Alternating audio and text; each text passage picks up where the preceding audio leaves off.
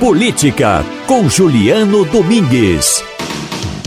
Juliano Domingues é professor da Universidade Católica de Pernambuco, jornalista, cientista social, mestre e doutor em ciência política. Boa tarde, Juliano. Tudo bem com você? Professor Juliano? Ele está na linha, eu estou ouvindo. Alô? Agora. Boa tarde, Wagner. Boa tarde, Igor, os ouvintes. Boa Tudo tarde, bem? Juliano. Juliano, a última pesquisa da Confederação Nacional do Transporte revelou um aumento da reprovação do governo de Jair Bolsonaro, de 28,2% para 53,7%. Também houve queda da aprovação, Antes era 57,5% e passou para 41%. Por outro lado, a edição mais recente do Índice de Confiança Social, o ICS, do IBOP, indicou uma confiança no presidente da República como há muito não se via. Passou de 13% no ano passado para 48% este ano. Como é que você avalia esses números, hein, Juliano? Pois é, Wagner, esse, esses números são interessantes de serem avaliados porque embora eles sejam números fruto de duas pesquisas que são distintas entre si, que obedecem a metodologias é, diferentes e propósitos diferentes, levantam questões bem interessantes. A primeira delas é como é que é possível é, um governo ser alvo da confiança de boa parte da população e, ao mesmo tempo, essa mesma população reprová-lo. Será que isso é possível? E uma análise mais detida desses números indica que sim, isso é possível e, a princípio, não haveria maior contradição entre si. E aí, por que é possível afirmar isso? Primeiro que a pesquisa CNT-MDA, que é a que trata sobre a aprovação do governo, entre outros itens, foi divulgada mais recentemente.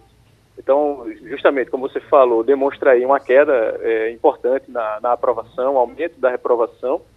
É, e a pesquisa, é, o Índice de Confiança Social do IBOP, divulgado tem mais ou menos um mês, foi realizado no período um pouco anterior. Então, é possível a gente supor que, embora o índice de confiança social tenha se mostrado bem relevante, sobretudo em relação à figura do presidente da República, quer dizer, fazia tempo que não se via uma confiança tão grande na instituição presidente da República e governo federal, a gente observa que, por outro lado, os dados do eh, CNT-MDA mostram uma reprovação.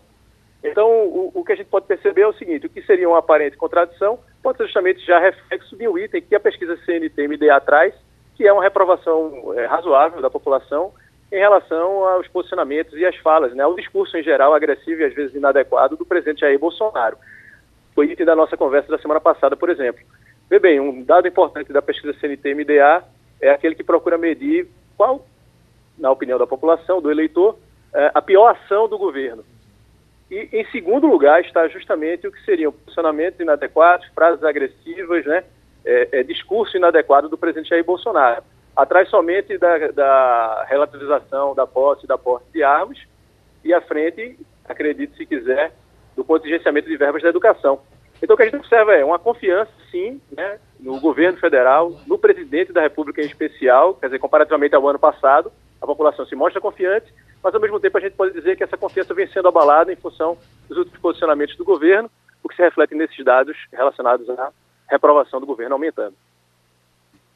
É, Juliano, a gente vê também que o índice mostrou uma confiança no governo que é maior entre pessoas do sexo masculino com 50 anos ou mais, das classes A e B, residentes no sul do país, evangélicas e que estudaram até a oitava série.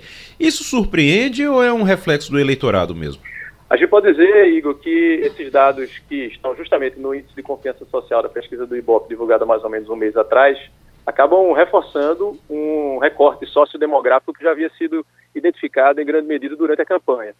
Ou seja, que o perfil do eleitorado, e aí não por acaso, a gente pode dizer que é justamente o perfil daquela parcela da população que mais apoia o governo, segundo os dados do Índice de Confiança Social, é justamente esse, quer dizer, são pessoas de meia idade, é, predominantemente moradores do Sul, Sudeste, é, das classes A e B, é, e homens, né? Ao passo que a pesquisa também revela que esse apoio é menor, embora ainda seja significativo, é importante a gente ressaltar isso, ou seja, o presidente da República, ele dispõe ainda de um capital é, político bastante razoável, de credibilidade e confiança na opinião pública, é, mas é menor justamente entre mulheres do Norte e Nordeste, mais especificamente do Nordeste, classe D e E, é, e que não se dizem nem evangélicas nem católicas, ou seja, que são ou de outra crença ou que não possuem crença religiosa.